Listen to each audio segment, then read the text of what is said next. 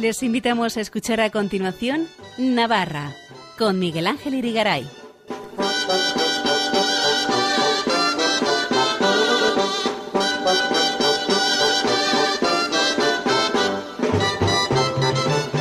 Muy buenas noches amigos oyentes de Radio María, bienvenidos a este programa Navarra en su edición del lunes 29 de agosto de 2022, en la que vamos a seguir hablando, como lo hacíamos en nuestro anterior programa, de la novena edición del Festival Flamenco On Fire que terminó ayer domingo entrevistando esta vez al director del certamen Arturo Fernández.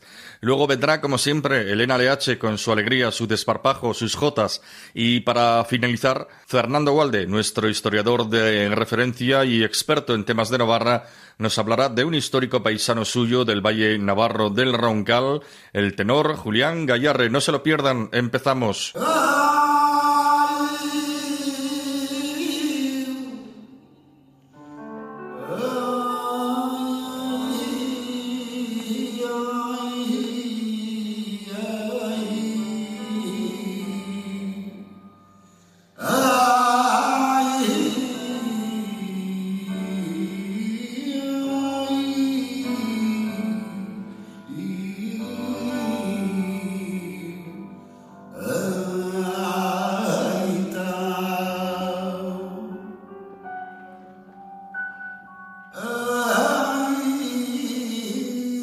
Estos días pasados se ha celebrado en varios lugares de Navarra, pero sobre todo en Pamplona, la novena edición del Festival Flamenco en Falle que dirige Arturo Fernández, a quien tenemos al otro lado del teléfono. Don Arturo, muy buenas noches.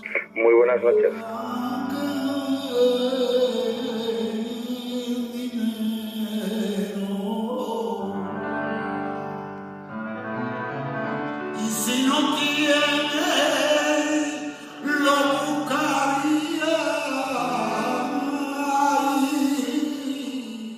En esta novena edición el Festival Flamenco on Fire, que rinde en su conjunto y desde sus orígenes tributo al gran guitarrista flamenco pamplonés Sabicas, ha centrado su temática en torno a la lírica flamenca, es decir, qué canta el cante.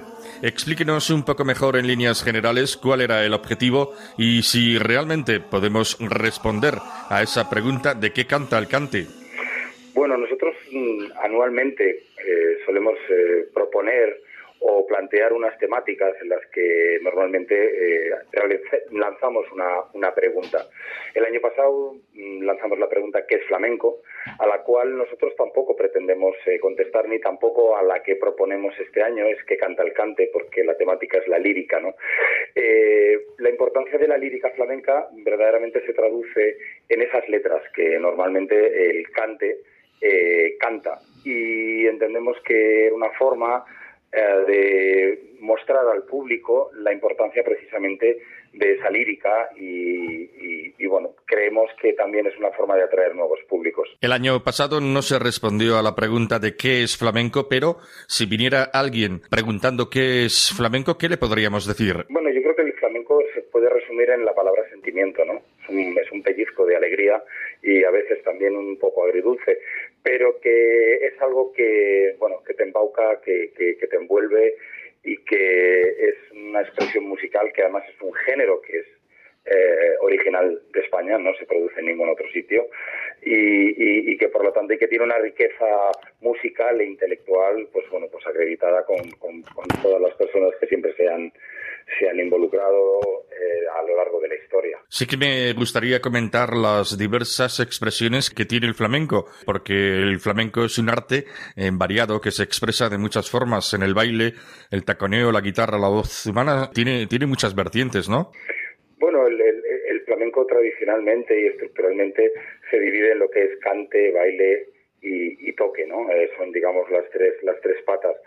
Y a partir de ahí, bueno, se han ido eh, incorporando, pues, eh, otra serie de instrumentos y, sobre todo, hay que tener en cuenta que el flamenco es un arte vivo y está en constante evolución. Por lo tanto, hay que estar siempre a lo que está ocurriendo actualmente en el flamenco para entender cuál es la situación del flamenco y básicamente nosotros es lo que nos fijamos. Flamenco on Fire trata de reunir siempre a todas las tendencias de este arte, tanto las más tradicionales como las más vanguardistas.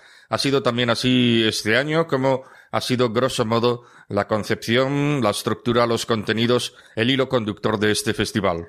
Bueno, nosotros no hacemos nunca una distinción entre lo que es lo puro, lo que no lo es, lo ortodoxo, lo heterodoxo, sino nosotros lo que hacemos es mostrar las distintas sensibilidades que conforman actualmente el flamenco. A partir de ahí, nosotros, mm, por decirlo o por utilizar un símil, eh, ponemos a disposición del público un menú en los cuales eh, ellos son soberanos de elegir lo que más les gusta, pero sí que nosotros somos un escaparate en la que intentamos trasladar el, el estado actual eh, del flamenco en sus distintas expresiones artísticas y al mismo tiempo también en otras que no tienen nada que ver con lo, con lo estrictamente artístico.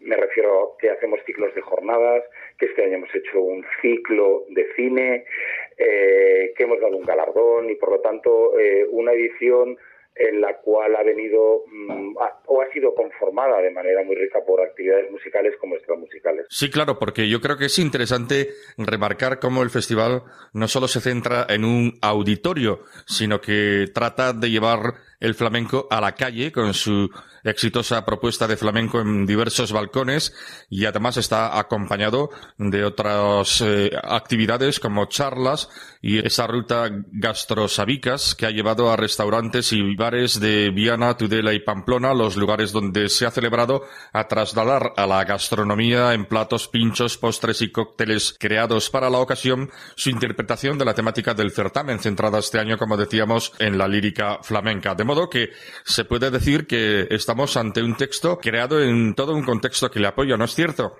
Sí, no, es total, totalmente cierto. Nosotros lo que pretendemos es que el flamenco básicamente inunde Navarra durante los, días del festival, que las personas tengan distintas puertas para acercarse al género flamenco, que puede ser a través de la gastronomía, a través también de descubrir sitios eh, eh, con un encanto turístico en las que nosotros aportamos el flamenco y entonces ahí hay una unión entre arquitectura y arte y música, baile o toque y, básicamente lo que nosotros intentamos es de, mm, atraer cuanto más público podamos al, flamenco desde, distintos, desde distintas perspectivas. Una participación importante ha sido la del cantaor José Mercé, uno de nuestros artistas más internacionales, el artista flamenco que más discos ha vendido, quien presentó en concierto su último disco, según dice, el más arriesgado de su carrera, con el que hizo una especie de biografía cantada de su vida y que intervino también desde uno de los balcones acompañado de una promesa de la guitarra como es Manuel Cerpa. Sí, correcto. Yo creo que, mm, bueno, mm, es indiscutible, mejor dicho, eh, valorar o, decir que eh, José Merced no es una de las primerísimas figuras, sino de las máximas que hay ahora mismo en el flamenco. Eh, José ha venido evolucionando sus propuestas artísticas y este año aquí en Flamenco On Fire presentó su Oripandó y con un, con un éxito rotundo, con un cartel de entradas de todo vendido y posteriormente, eh, el, este domingo eh, que acabamos de, concluir, eh, estuvo en el balcón, en el balcón, no, perdón, estuvo el sábado, me, equivocaba. Eh, estuvo el sábado en el balcón del ayuntamiento y también con un éxito clamoroso. Novena edición del Festival Flamenco on Fire quiere decir que estamos ya ante un evento consolidado y al que además quieren venir los artistas. Eso es haber conseguido mucho en una plaza como Pamplona a la que inicialmente no parece que se la podía identificar mucho con el flamenco, ¿no le parece? Sí, no, inicialmente yo creo que había pocas personas que creían en el proyecto, pero yo creo que Sabicas desde el cielo nos ha ayudado. Y luego también hay que tener en cuenta que, que nosotros hacemos propuestas siempre desde una postura muy humilde, intentando mostrar todas esas caras que tiene el flamenco y hemos encontrado también un lugar en el que eh, Navarra, no solamente Pamplona, no solamente Tudela, no solamente Diana, no solamente Estella, sino eh, localidades en las que normalmente realizamos eh, actividades, pues lo han acogido de muy buen grado y yo creo que se está generando, por decirlo de alguna manera, una muy buena cantera de aficionados. ¿Les lleva mucho tiempo preparar este festival? ¿Cuál es el proceso de su preparación cada año? Bueno, el proceso, el proceso es largo con decidir si, qué temática se va a hacer y a partir de, la, de esa temática conformas un elenco de artistas eh, con distintas propuestas, eso lo trasladas a los distintos espacios que, de los que dispones, eso también lo pones en relación con, con los días de duración del festival. Y a partir de ahí arranca un proceso pues, pues que es muy laborioso, en los cuales nosotros le ponemos mucho cariño y bueno, afortunadamente eh, está gustando mucho al público como a los artistas. Por lo tanto, estás hablando mínimo de un proceso de seis meses. Mes de agosto en Pamplona es una referencia ya en el flamenco, ¿no? Bueno, yo creo que, que, sí, que sí. Bueno, en Pamplona seguro. Eh, porque no hay, no hay, otra cosa de flamenco y, y, luego también en ámbito nacional pues bueno pues estamos cogiendo nuestro peso intentando añadir valor a todo lo que es la esfera de festivales flamencos y al flamenco en sí. Si hablamos de novedades del festival este año, supongo que tenemos que referirnos a la recuperación de espacios perdidos por la pandemia del COVID-19 en una edición ya sin restricciones, aunque no sé si podemos hablar también de otras novedades. Bueno, sí, eh, yo creo que yo creo que junto con el lema de la lírica flamenca, eh, el festival este año eh, es un festival sin restricciones. volvemos a volvemos a recuperar la calle, volvemos a recuperar espacios que habíamos tenido que dejar de utilizarlos como consecuencia de la pandemia, pero hemos también abierto otros, como ha sido el balcón de Palacio de Navarra, un balcón nocturno inaugurado eh, nada más y nada menos que, por, Rafael Riqueni y, luego también buscando siempre espacios nuevos y actividades que lo que hagan es eh, atraer cuanto más público al flamenco posible, pues, pues, pues mejor. Cuéntenos un poco para los que no son demasiado entendidos en el tema flamenco, qué tipo de artista ha venido este año a Pamplona, qué elenco de artistas son los que han participado, si hay jóvenes promesas, gente más consolidada y bueno, pues un poco saber eh, qué es lo que ha, lo que ha venido este año a Pamplona, porque hay gente que, que es nueva, pero también hay gente que, que repite, ¿no? Bueno, sí, hombre, hay gente que, puede llegar a repetir, pero siempre intentamos traer, por un lado, todo lo que es cantera joven, eh, darles esa oportunidad a esos artistas que, bueno, que están comenzando su, su carrera, eso mezclarlo luego también con artistas eh, consolidados y con proyectos también que pueden ser disruptivos o que pueden traer eh, una innovación a lo que es la, escena flamenca. Y, básicamente nosotros siempre conformamos el, el cartel en base a una calidad artística y todos y cada uno de ellos da lo mismo que sean jóvenes, eh, mediana o, avanzada edad, pues bueno, pues todos todos guardan un estándar y el estándar de, artístico que tienen pues, pues es de altísimo nivel. Pues muy bien, Arturo Fernández, director del Festival Flamenco en Falle de Pamplona, gracias por atender la llamada de Radio María. Le deseamos muchos éxitos y larga vida al festival. Muy buenas noches. Muchísimas gracias también por recibirnos, por acogernos y también Muchísima suerte y muy buenas noches. Para contactar con nosotros, escribe un correo electrónico a navarra@radiomaria.es. Escuchen en Radio María Navarra con Miguel Ángel Irigaray.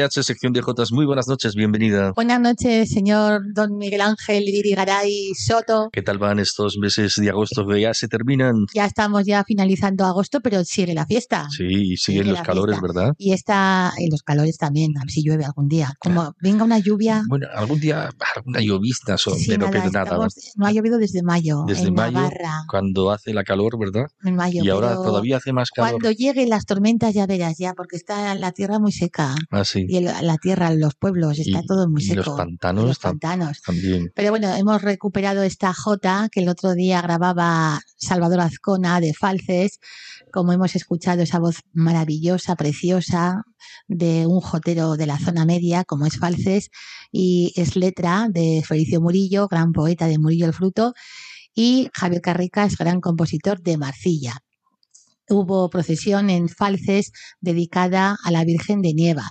Y yo leía por, por, por, crónicas en periódicos y en prensa y medios de comunicación que aquellas mujeres falcesinas, al paso de la imagen de la Virgen de Nieva, eh, gritaban, cuídanos estas fiestas. El respetuoso silencio se rompió con la jota que interpretaron José Félix Aguirre, Amador Autor, Ana Azcona y Andrea Aguirre. Andrea Aguirre es hija de José Félix Aguirre y Ana Azcona tiene 17 años y es eh, la tercera, el tercer año que dedica la Jota a la Virgen de Nieva. Destacar, destacar también la comparsa de gigantes de, de Falces, eh, el grupo de danzas Macaya, el encierro del pilón, ah, bien. que tanta guerra ha dado a algún que otro escritor. Sí, ¿verdad? Porque además alguna vaca que se ha salido, que se ha caído por el barranco. Que no sé qué le pasa a don Arturo Pérez Reverte, yo creo que no vende libros o qué. Ah, sí. Sí, que no le gusta, ¿verdad? El, encierro No del pilón a este, a este escritor, ¿verdad? Este señor no vende libros ahora, se ve. Sí. Y digo, voy a, tocar, voy a, a atacar a alguien y a ver si vendo más libros. Bueno, ya venderá, seguro que vende. Sí. Pero a que no es capaz de componer como esta jota que cantan en don Arturo Pérez Reverte. Por ser de falces me dieron honra y cariño al nacer, facilidad de palabra y firmeza en el querer. Ole, viva, bien, bien. ¿eh? Así que- Qué navarro es eso, ¿eh? Que Navarro. ¿Eh? Es que estamos en, en una temporada tan, tan maravillosa de Navarra, en Pamplona, entre flamenco que ha habido. Esta- Sí, terminó flamenco ayer el flamenco al fuego, ¿no? El- al fue con fuego, sí. Madre mía, con qué fuego y bonito. pasión, ¿eh? Con mucha pasión, porque me contaba una amiga que había estado viendo en Tudela a Carmen Linares y que fue maravilloso, a José Merced, a Pepe la Bichuela en, Tu- en Tudela, aquí también en los balcones de, de Pamplona, Plaza del Castillo, Palacio de Navarra, Bruno Jiménez, que es de Sangüesa. Y vamos, una experiencia maravillosa. Y todos aquellos, pues ha sido todo un éxito el grupo, el Flamenco on Fire. Yo digo, siempre lo de fuera es mejor que lo de dentro. lo, de, lo No, nuestro hombre, la Jota tiene mucho éxito, hombre. Sí, pero igual fuera, ¿eh? Fuera. En No Navarra sé, no. Es curioso cómo nos toca lo ¿Qué de pasa? fuera. ¿Que se cumple lo del Evangelio? ¿Que Lo nadie de- es profeta en su Pues yo propia creo que tierra? sí, un poco sí. ¿Sí? ¿Te parece? Yo creo que sí, porque cuando actúan grupos folclóricos eh, fuera de Navarra dicen, maja, como les gusta la jota, pues qué sé yo, en Euskadi, en Aragón, en Castellón, En Andalucía. en, Bala- en Valencia, en Andalucía, en Málaga, como les gusta la jota Sí, navarra. sí. ¿Cómo les gusta a nuestros oyentes Sí. la sección de Jotas? Por Cualquier ejemplo. sitio de Ay, sí, España que donde luego estén. tenemos que dedicar a esa señora. Ah, sí. sí. Venga, ¿A qué señora? aquella señora, A ver, a ver. ¿cómo se llamaba? Dedicatorias, ya que estamos, mira, Mira, a ver. A ver, a la, fe- a la familia Sansuán, que nos escucha desde Buñuel, Zaragoza y Pamplona, que enviamos un cordial saludo. A la familia Martínez de Monteagudo y de Lerín, eh, José Luis y familia. A Purificación Jaime de Ujue, hija de la caridad. También a las encajeras de Ariza y a Conchita Fraile y su hermana Ana, que nos escuchan desde Grábalos, Grábalos La Rioja. Y aquella señora eh, que se llama Gloria Armendariz, de Ah, sí. Zaragoza. Que nos escribió un día a la página de Facebook del programa, ¿verdad? es navarrica y envía saludos desde redes sociales que, mi, Que vive en Zaragoza, vive ¿verdad? en Zaragoza. Muy bien, Y pues Ma- saludos para ella también. Y a María Luisa Zapatero, que también del barrio de Iturrama de Pamplona, que también nos escucha y que se recupere pronto, que andaba ahí con una les- lesión en la espalda, no sé qué le pasaba. Pues eso, Y que muchos recuerdos y, y que le- esta sección que le gusta mucho de la Jota. pues estupendo. Bueno, ¿qué nos ibas a contar? Pues nada, tenemos que viajar hasta California. Ah, sí. porque Iñaki Reta, que lleva un año de profesor en California y fue elegido para dar una clase de J Navarra en el, en, a ver dónde, que digo aquí, a 50 kilómetros de San Francisco, la ciudad, en la ciudad de Concan, en, cerca de California. Esto es el Conservatorio de Nueva Inglaterra en Boston. Ah, sí. Y este está de profesor de, de- de español, como decimos, y la música navarra que traspasa fronteras. Es Iñaki Reta, profesor de, español en la ciudad de Concan, en California. Y fue en un taller de música internacional que se ha celebrado en el Conservatorio de Nueva Inglaterra en Boston y que Iñaki Reta estaba encantado con esta experiencia y este taller, cada intérprete que ofrecía la música de su tierra o de su país. Iñaki Reta me escribe, me solicita, pues hace como un mes o así, quería la J que decía, siento el calor de mi patria, siempre que escucho la J, siento el calor de mi patria, los acentos de mi madre y el nombre de mi Navarra. Le hice llegar y fue la reunión y ensayo una gozada donde estuvieron, pues, eh, pues todos estos eran, pues, de diferentes países del mundo, ¿eh? Así Muy bien, muy bien. Y estuvo tan a gusto. Eh, dice que fue una aventura americana preciosa y que bueno, que le esperamos a Iñaki Reta pues en Navidades, en San Fermines, como dice la canción de Manuel Turrillas, aunque esté lejos, muy lejos, nunca nos se, no olvida, nunca se olvida de nosotros. No olvidamos a Iñaki Reta y que sepan nuestros oyentes que será eh, la maestra tudelana Carolina Milagro la encargada de dirigir los grupos artísticos que dirigía Iñaki Reta, en Irabia, en Vitoria y demás. Bueno, Así que está muy contento y bueno, pues sí, sí, estaba muy contento y parece que, que va, que va, vamos, que, que bien, que va a continuar Iñaki allí. Reta es el chico que perdió hace tiempo el acordeón, ¿verdad? Que todavía no lo ha recuperado. Todavía no lo ha recuperado, No, ¿eh? Un no. acordeón valorado por lo menos, por lo menos en 6.000 euros, ¿no? Así que, bueno, pues así la vida sigue, chicos. Bueno, Bueno. ¿qué vamos a hacer? Bueno. Así que nos vamos a Tafalla, en la ronda jotera en Tafalla. Cambia de tercio. Sí, porque tengo muchas noticias. Ah, sí, sí, sí, venga, tira, tira. Bueno, Ronda Jotera en Tafalla. 18 de agosto fue Tafalla, sede de la Ronda Jotera más famosa de Navarra, organizada por la Concejalía de Festejos y las hermanas Zabalegui, Silvia e Isabel, que fue todo un éxito. En declaraciones a diferentes medios de comunicación expresaban las hermanas Zabalegui que tengo mucha tradición jotera y me encanta la jota y cantarlas, pero sobre todo la jota de antes. Las hermanas Zabalegui son hijas de Juan Zabalegui, Juan Navarro, el jotero mayor del reino, junto a las hermanas Flamarique, que fueron los tres de Tafalla. Y Juan Navarro, campeón de campeones, actuó en Navarra, festivales de España y en la Casa de Campo de Madrid ante el general Franco en los años 60 del siglo pasado. Está publicado por el padre Ordóñez en un libro que dice Antología de la Jota. Juan Navarro tiene una calle dedicada en Tafalla, una gran figura de la Jota y que sus hijas continúan con la tradición. Y esa ronda jotera, intervinieron también en esa ronda jotera Alberto Gurrea, Javier Aguerri, Antonio Jiménez de Bagués, María Leoz, Joseba Montesinos, Toina Paricio y demás mm, parientes e interesados. Acompañados por, la- por algunos miembros de la rondalla tafallesa y otros allegados, estuvo extraordinariamente bien esa ronda jotera en Tafalla. Y por lo tanto, pues primero igual escuchamos Así, la vamos a jota de mm, Laura Lacunza y Puy Cambra, que son, es una jota que interpretan en el Festival de la Escuela de Jotas de Hermanas Flamarique el día 14 de agosto durante las fiestas. Y es en un, en un local que es el Centro Cívico y es, una, es un recital de jotas que hicieron, como decimos, la Escuela de Jotas de Tafalla, que dirige Carolina González. Y ellas son, como decimos, Laura Lacunza y Puy Cambra, cantan la jota de Enrique Arellano, que era de, de, de, de, de Ayo, me parece que era de Ayo este hombre, sí. Creo que era de Ayo. Luego estuvo trabajando en Artajona y por ahí. Y dice la Jota, pueblo que canta no muere.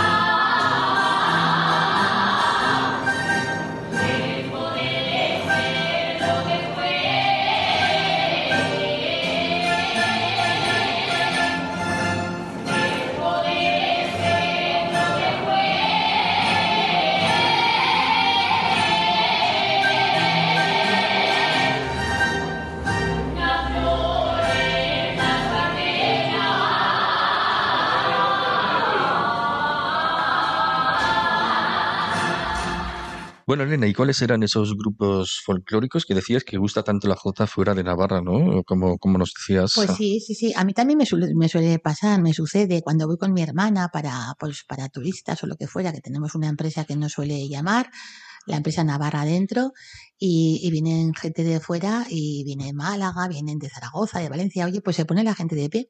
¿Ah, sí? Para aplaudirnos. Ah, qué bueno. Fíjate. Qué, qué orgullo, ¿verdad? Fíjate, digo, les ha gustado nuestra humilde actuación. Pero bueno, Voces del Ebro, por ejemplo, estuvo en, Villavela, en Villavelayo, en La Rioja, Galilea y Soraluce. Dice que les encanta, en Alfaro, en Guipúzcoa, en San Sebastián, en Aras, en, en La Rioja. La Escuela de Jotas de Buñuel actuó en Buñuela, de Murchante en Murchante, Voces Riveras actuó en Añorbe y en Marañón. José Luis Urben y su gente, que son de aragoneses, actuaron en Mendavia. Ana Ansodi y Laura Sesma en Beire. Begoña Arbonies y su grupo de mariachis en La Raya y Cizur Menor. Hubo ronda jotera en Mélida con Fernando Falces, la Escuela de Jotas de Mendavia en Mendavia, la de Ribaforada en Ribaforada. Actuaron también la procesión de San Bartolomé en Marcilla y Alegría Rivera organiza para el 4 de septiembre en Lumbier una ronda de jotas. Y Tudela canta y Aragón canta en el Día de las Personas Mayores y también en Mendavia. Y hubo ronda de jotas en Pitillas. Ah, muy bien. O sea que la, la Jota gusta. También Sí, sí. estos días pasados, lo que pasa es que no tengo información todavía porque hubo certamen de Jotas en, tu- en, en Olite. Y Lolite. El viernes 26 de agosto, pero no tengo todavía la información. Estuvo, creo que fueron ganadores Carolina Milagro, Alex Espinosa, un certamen de Jotas muy importante también en Olite. Pero bueno, que ya me llegará la información. Eh, Así que nos vamos a Marcilla, que aquí con alegre y muchísima ilusión, con alegría, se celebraron las fiestas de Marcilla. Un emotivo, emotivo chupinazo con la concejala Raquel Fernández Allensa, con- concejala del Partido Socialista de Navarra, quien dedicó a Celia Esquerro, recientemente fallecida, este chupinazo. Le llaman en Marcilla el comenzón. No le llaman el chupinazo, le llaman el comenzón. Ah, sí. La, sonaron las gaitas, la banda de música que interpreta, que tiene un sonido que dicen sinfónico precioso, que lo dirige todo esto este José Javier Malo. Y también, como decimos, la Escuela de Jotas de Marcilla actuó con Raúl Palacios al frente y Alesa Espinosa que interpretan eh, con acordeón y demás, la jota que decía así, con cariño y con amor, tu pueblo se ha congregado con sentimiento, con gran afecto, a rendirte devoción, a rendirte devoción, porque este pueblo te lleva dentro a San Bartolomé patrón. Ole. Esto lo he encontrado en los periódicos, ¿eh? Así, ¿eh? Porque claro, le escribes, le envías a uno, le dices, oye, por favor, ¿me puedes enviar esa J? Y me dices que va, estamos en fiestas, no se acuerdan de mí de nada. Ah, nada. Así que Vaya, luego igual lo vaya. veo en el periódico y digo, bueno, Te toca investigar, a investigar. investigar, investigar. También en Ribaforada, el día 24 de agosto, también la escuela de Jotas que dirige Natalia Martínez Quintana, con esa alegría y, y es muy, muy ribera y muy bonita, ella muy maja. También dedicó sus Jotas a San Bartolomé en Ribaforada. Y también hay que recordar Murillo el Fruto. El martes pasado dieron comienzo las fiestas de Murillo el Fruto, que las encargadas de lanzar el chupinazo fueron la alcaldesa Arancha Murillo y la concejal Nieves Romero, poniendo voz y en valor la importancia de la mujer en el ámbito rural. Murillo el Fruto, que es del Valle del Aragón, cuenta con 600 680 habitantes censados y en verano serán unos 900. Murillo el Fruto, maravilloso pueblo donde nació Raimundo Lanas y eh, allí tiene la banda de música Alto Barrio, Los Gigantes, eh, los gigantes que son muy, muy, muy mágicos. Raimundo Lanas están dedicados a Raimundo Lanas y, Úrsula, porque Santa Úrsula, la patrona, en, en octubre hacen estos las fiestas y están dedicados una lavandera que se llama Úrsula y el, y el hombre que se llama, le denominan Raimundo Lanas. El coro, las mujeres y el compositor maravilloso Felicio Murillo, también jotero. Y este sábado organizaron también una ronda jotera después de un suculento aperitivo almuerzo que reunieron eh, por las calles y plazas de Murillo el Fruto a Felicio Murillo, Miguel Auría, Manolo Gracia, Antonio Jiménez, etcétera. Se lo pasaron muy bien. Y, y también hay que, hay que recordar Peralta, que el 27 de agosto eh, celebra sus fiestas ahora en, ahora en, en septiembre. Pero tuvieron el día del pimiento cucón el día, el día 27 de agosto. Y también hubo ronda de jotas eh, el día, este día en Peralta, 27 de agosto. Y en Peralta son fiestas de la Virgen de Nieva, ahora en, por la Virgen de, de septiembre. Están muy emocionados. Y así que, ¿qué hacemos? ¿Una pausa? Una y pausa. escuchamos a Alberto Gurrea. Ah, vas a escuchar a sí, Alberto vamos a escuchar a Alberto ¿Con Gurrea qué motivo? porque eh, se organiza la ronda de Jotas en Tafalla Así, y esta Jota le, que la, le quedó muy bonita. así. Música y letra, me gusta mucho. Pero no sé si se oye muy bien porque es en directo. ya es en Sonido- directo y está, y está grabado en directo en la ronda jotera. Ya, ya. Y eso que están todos tranquilos, que Mm. no están ahí con las copas de vino, cuando, cuando les ves igual que están con las copas de vino o el champán sí, y están sí. cantando, digo, ay madre, Ya, ya. que saldrá de ahí. Por lo tanto, ahí están tranquilos, están cantando todos a gusto y él también está tranquilo, quiere decir, pues calmado, ahí en, Sí, sí. en la grabación, en el vídeo se ve. Y esta es una jota que le quedó muy bien a Alberto Gurrea, que me gusta mucho porque la compuso, fíjate, en tiempos del estado de alarma, Así. cuando nos encerraron a todos en casa. Así. Y tuvo una época muy, muy, tenía épocas muy inspiradoras, que le digo yo, otras, pues, como todos, ¿eh? Sí, sí. Pero sin embargo le digo, oye, pues esa jota que sabes que me gusta, le digo, pues te la, me dice, te la envío. Así. Y si la que las ponéis en la radio para como edición, pues la ponemos. Pues venga, pues se la ponemos, ¿no? Esta jota se titula eh, Tan buena madre es Tafalla y canta Alberto Gurrea en la ronda de jotas de Tafalla.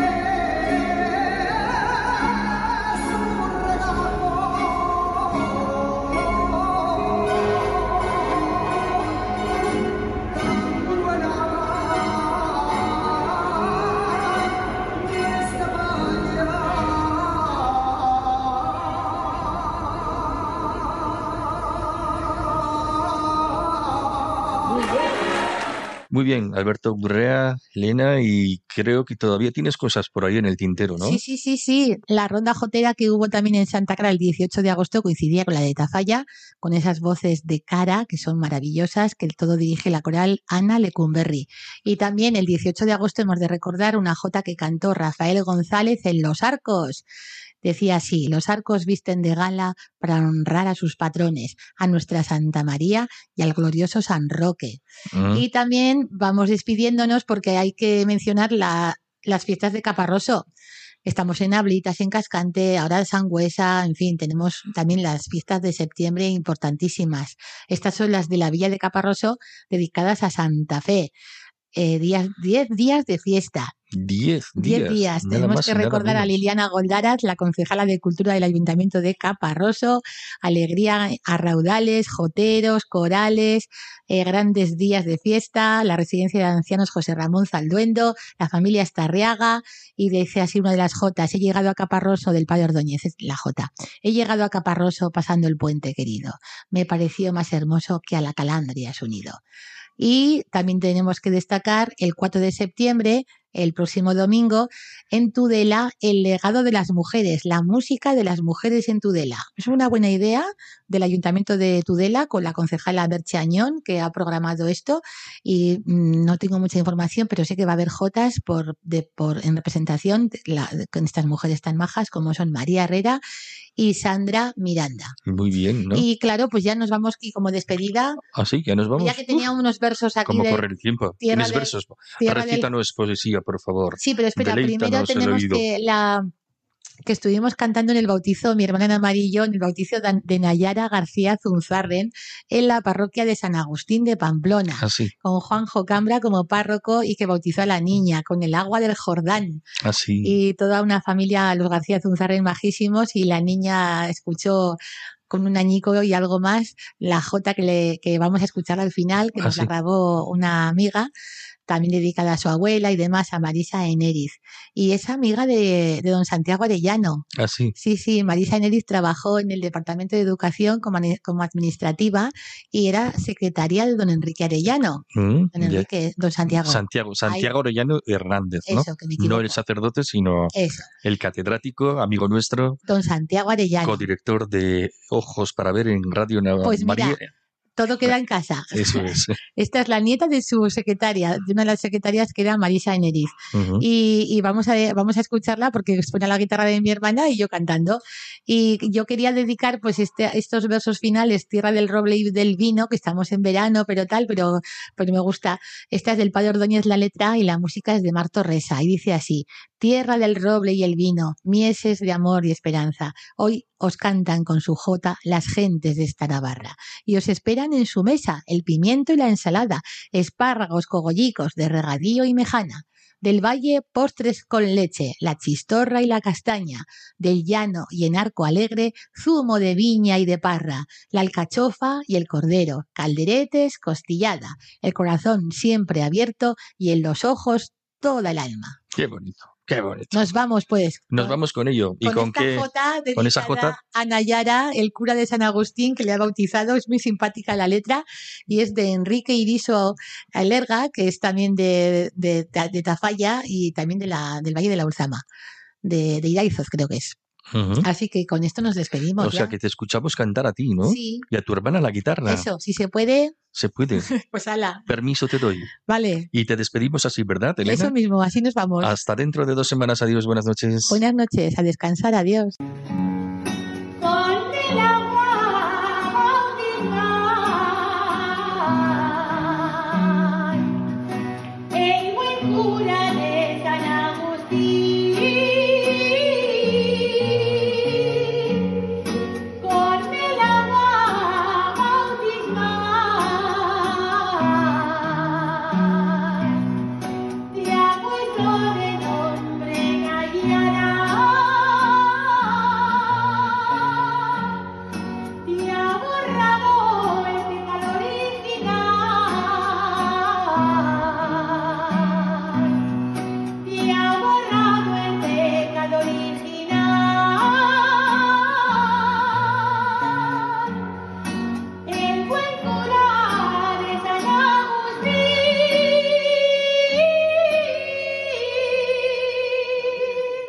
Manda tus preguntas y sugerencias a navarra@radiomaria.es.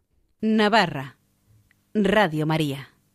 Miguel Ángel Irigaray. Fernando Valde, muy buenas noches. Muy buenas noches. Lo saben nuestros oyentes más habituales, Fernando es nuestro experto en tradiciones, historia, costumbres de Navarra, curiosidades históricas que las divulga con ese lenguaje tan, tan fino y tan divulgativo, valga la redundancia. Y hoy ha venido para hablarnos de un paisano suyo, al menos paisano de Valle, el Valle del Roncal, porque nuestro querido Fernando es de Isaba, que es Valle del Roncal, y eh, nuestro personaje del que vamos a hablar, en concreto Julián Gallarre, el gran tenor, es de Roncal, precisamente el pueblo principal del valle, ¿no? Fernando. Efectivamente. Sí. Bueno, pues mm, vamos a hablar de Julián Gallarre, como decíamos, una persona que llegó muy lejos dentro del mundo del canto, eh, un gran tenor, pero cuyos orígenes eran muy humildes, ¿no? ¿Nos cuentas un poco, Fernando? Efectivamente, como muy bien dices, Julián Gallarre era roncalés y en el Valle de Roncal él nace en 1844 y en esa época fundamentalmente es un valle ganadero, con lo cual a él lo vemos ya de niño cuidando ovejas, haciéndose cargo de, de las ovejas todo el día en el monte. A partir de ahí el, el padre quiere que tenga una vida un poco mejor y lo manda, de ahí se va a Lumbier, eh, trabaja en una herrería, de Lumbier pasa a Pamplona y bueno, pues ahí es donde va, va a empezar a cambiar su vida, en la ciudad de Pamplona. ¿Y cómo fue ese cambio? ¿Cómo empezaron las cosas? bueno, pues entró a trabajar en una, en una herrería, la de Pinaki. Y creo que cantaba, ¿no? En ahí tenía sus compañeros de trabajo y a él le gustaba cantar. Espontáneamente, ¿no? Sí, sí.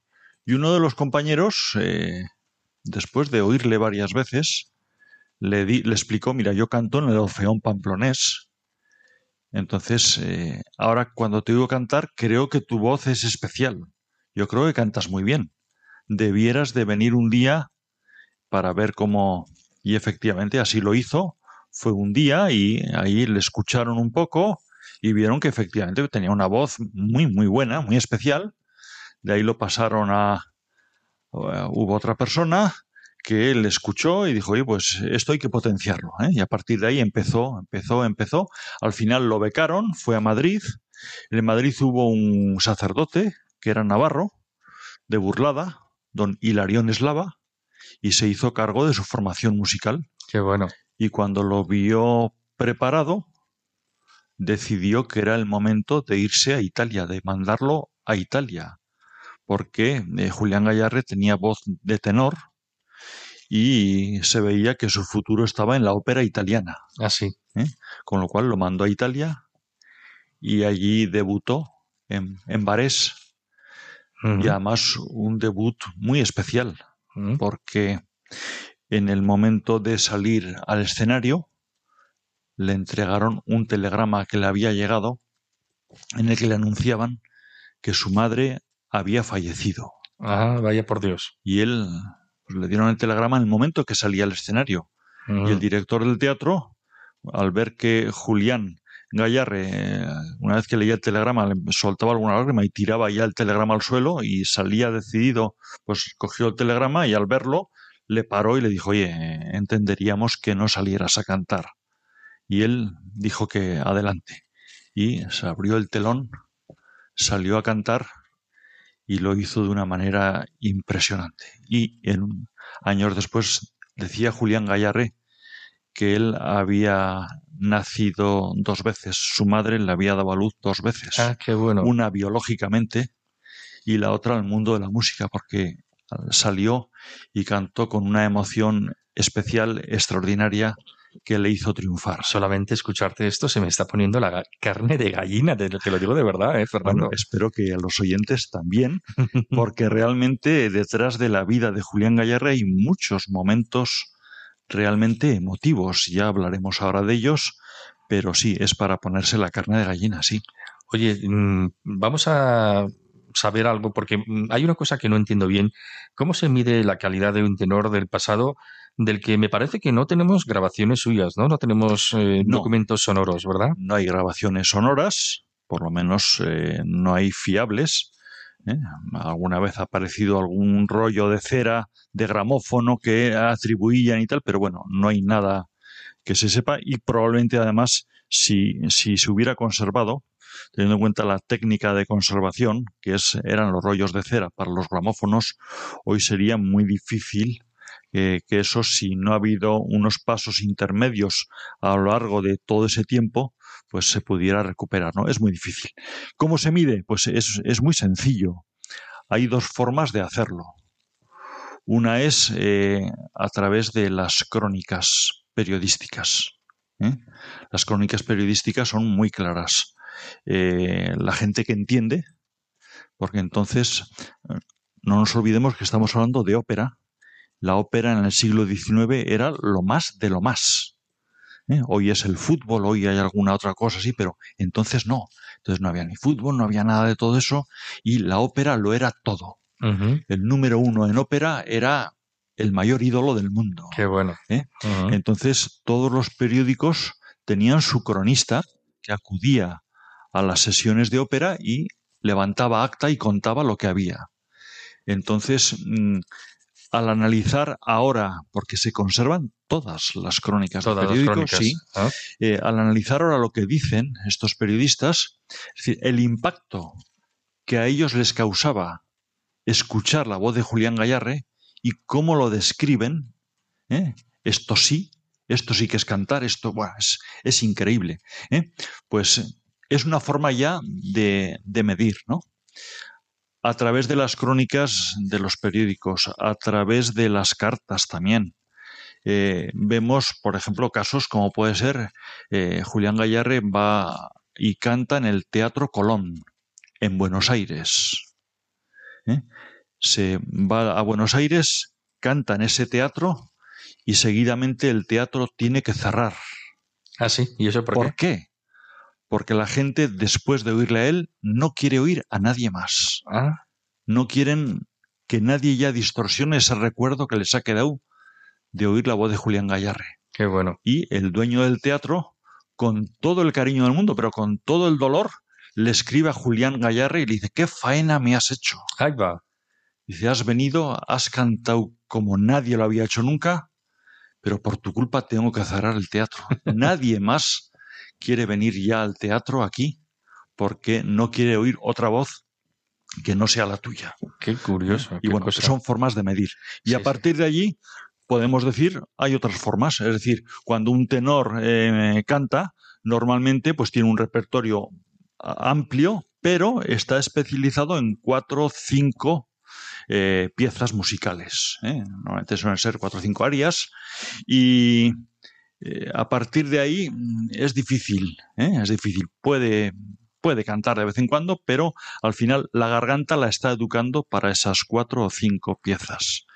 Eh, hoy cualquier tenor actual, cuando hemos escuchado a Alfredo Kraus, cuando hemos escuchado a José Carreras, a Pavarotti, a Plácido Domingo, siempre tienen ese repertorio entre cinco o diez piezas en las que tienen su garganta y sus cuerdas vocales educadas para cantar y para poder triunfar con ello. Sin embargo, Julián Gallarre, su repertorio pasaba de 20 piezas Así. con las que era capaz de triunfar. Y no solamente eh, tenía ese repertorio tan amplio, sino que esas piezas requerían unos registros de voz que podían llegar a ser opuestos. Así. No, es, no es lo mismo cantar un aria de Donizetti que cantar el Tannhauser de Wagner, por ejemplo. Son registros totalmente diferentes y además opuestos. Y solamente Julián Gallarre era capaz de hacerlo. El propio Wagner eh, al final componía para Julián Gallarre, porque era el único que tenía capacidad para poder cantar sus piezas. Estamos hablando de Julián Gallarre, artista, pero también tenemos que hablar del Julián Gallarre, persona, porque dicen las crónicas Sí. que era una persona muy generosa, ¿no? Bueno, eh, no nos podemos ni imaginar. Yo te diría, después de haber profundizado un poco en, en su vida, eh, una cosa que debe de saber la gente es que tenía el caché más alto del mundo. Así. Era la persona que más cobraba por cantar. Hoy, haciendo las equivalencias de aquellos, de aquel sueldo, de aquel caché que él tenía, haciendo las equivalencias con el Banco de España, podemos decir que sigue sin haber hoy en el mundo de la música una persona que haya tenido el caché tan elevado como lo tuvo Julián Gallarre. Así, ¿eh? Sí. Y podemos decir que cantaba para ayudar a los demás. Así. Así de claro. Era en ese sentido una persona súper caritativa. Tenía un corazón que no nos lo imaginamos. Y eh, la de gente en España que pudo seguir sus estudios gracias al dinero de Julián Gallarre la de gente que pudo ir a la escuela, porque Julián Gallarre pagó una escuela. Todos conocemos las escuelas de Roncal, ¿eh? que son las que hizo Julián Gallarre, pero no son las únicas. Y pudieron jugar en frontones. Conocemos el de Roncal también, que lo mandó a hacer él, pero hay más frontones. Y de pronto un día hay un terremoto en, en Andalucía con miles de damnificados y ahí está Julián Gallarre ayudando para que todo aquello salga adelante. Y un día se quema el pueblo de Jaurrieta, estando él fuera, el pueblo de Jaurrieta en el Pirineo Navarro, y el pueblo de Jaurrieta se calcinó completamente, se quedó totalmente destruido. Era imposible. Pidieron ayuda a la Diputación para poder levantarlo y la Diputación, haciendo un esfuerzo extraordinario, daba el 1, casi el 2% de lo que realmente hacía falta.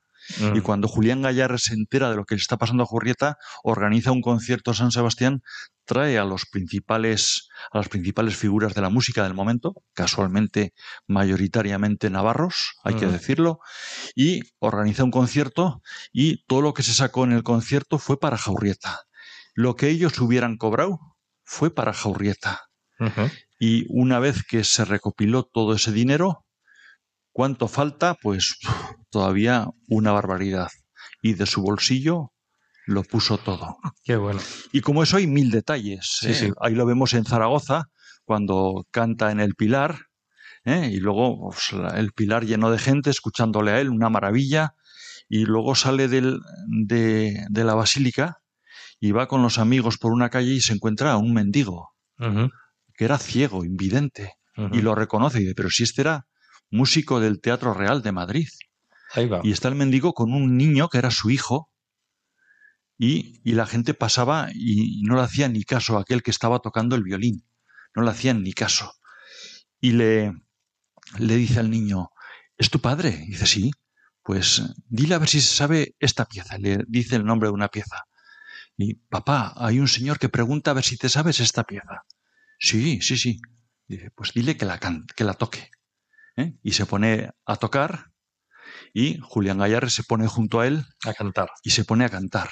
Y ahí es cuando la gente se para, se detienen los carruajes, se llena todo eso de gente y el propio Julián Gallarre, mientras está cantando, se quita el sombrero y empieza a pasar. Empieza a pasar el sombrero y saca un montón de dinero y al final, antes de entregar el sombrero, se mete la mano al bolsillo y todo lo que había cobrado por cantar ahí en el pilar, lo mete al sombrero y se lo da al niño y le dice, dale esto a tu padre. Qué bueno. Qué bonito. Y el, el padre le dice, ¿pero quién era este que ha cantado? Mm. Y el, el niño le dice, no lo sé, un ángel. Esa fue la respuesta. Bueno, ¿qué queda hoy en día de, de Julián Gallarre, Fernando? Bueno, Julián Gallarre falleció en 1890, eh, con 46 años. Antes había consagrado en 1876 como el mejor tenor del mundo. Es decir, fue una provocación que en Italia apareciese un tenor de ópera italiana que no fuera italiano. Es como cuando aparece Juan Pablo II eh, en el papado y, y no era italiano. ¿A dónde va este hombre? Pues con Julián Gallarre pasó parecido. No querían que, ¿eh? y sin embargo arrasó y se consagró como el mejor tenor del mundo. Y a partir de ahí, una vez que fallece en 1890, pues lo cierto es que eh, se ha conservado todo de él. Cuando decimos todo, queremos decir eh, fotografías, queremos decir todos los recortes de prensa. ¿eh? Había agencias que se dedicaban a recoger todas las crónicas que hablaban de él. Cuando decimos todo, queremos decir toda la indumentaria escénica, las condecoraciones, los premios, como lo reconocieron los reyes en España, en Francia, en Portugal, el zar de Rusia, en todos los sitios, presidentes de república, en todos los sitios lo condecoraban siempre con lo máximo. ¿eh? Y aun y todo, pues él seguía fiel a esos orígenes humildes y bueno, y todo ello se, se sigue conservando. Al final, él, él mandó rehacer su casa en Roncal sobre el solar que estaba la casa en la que él había nacido y ahí se conserva un está la casa museo y ahí se conserva todo. El cementerio del Roncal alberga un mausoleo extraordinario, ¿verdad? Sí, cuando fallece en 1890 eh, Mariano Benlure, tal y como habían acordado Julián Gallarre y él, si yo muero antes que tú, voy a tu funeral a cantar. Si eh, tú mueres antes que yo, pues yo te hago una escultura para tú. ¿Eh? Y así se hizo. Murió primero Julián Gallarre, con lo cual Mariano Benlure hizo el mausoleo para él. Y cuando se hizo el mausoleo semejante obra de arte, el que no lo haya visto le recomiendo que se acerque a conocerlo, pues la propia reina se negó, dijo, no puede ser que esta obra se vaya allá en un rincón del Pirineo. Esto tiene que estar aquí en Madrid, en la Plaza de la Ópera, presidiéndolo todo. Y la familia dijo que no, que la voluntad de Julián Gallarre era que fuese allí y allá que fue, en contra de... Ahí estaban los periódicos diciendo, va a estar rodeado de hierbajos. ¿eh? Sin embargo, ahí está perfectamente bueno, conservado. y, bueno, dijeron lo bueno, ¿eh? Dijeron lo bueno. Sí, sí, sí. De hierbajos sí, y montañas. Oye, y hay que decir que Julián Gallarre murió muy joven, ¿verdad? Pues sí, con 46 años, Uh -huh. ¿qué no hubiera sido si, si hubiera si llegado a viejo? hubiera llegado a más, ¿no? Sí, sí. Bueno, pues nada, extraordinario esto que hemos comentado de Julián Gallarre.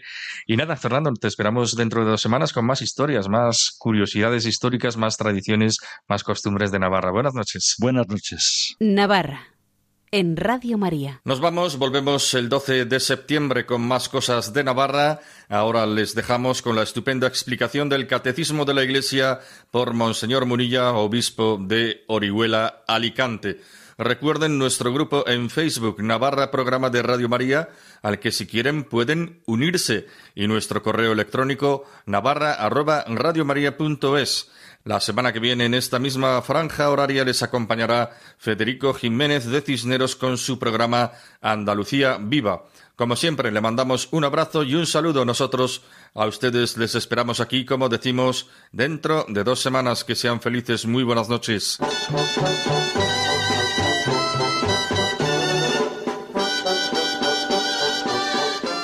Y así finaliza en Radio María Navarra, un programa que dirige Miguel Ángel Irigaray.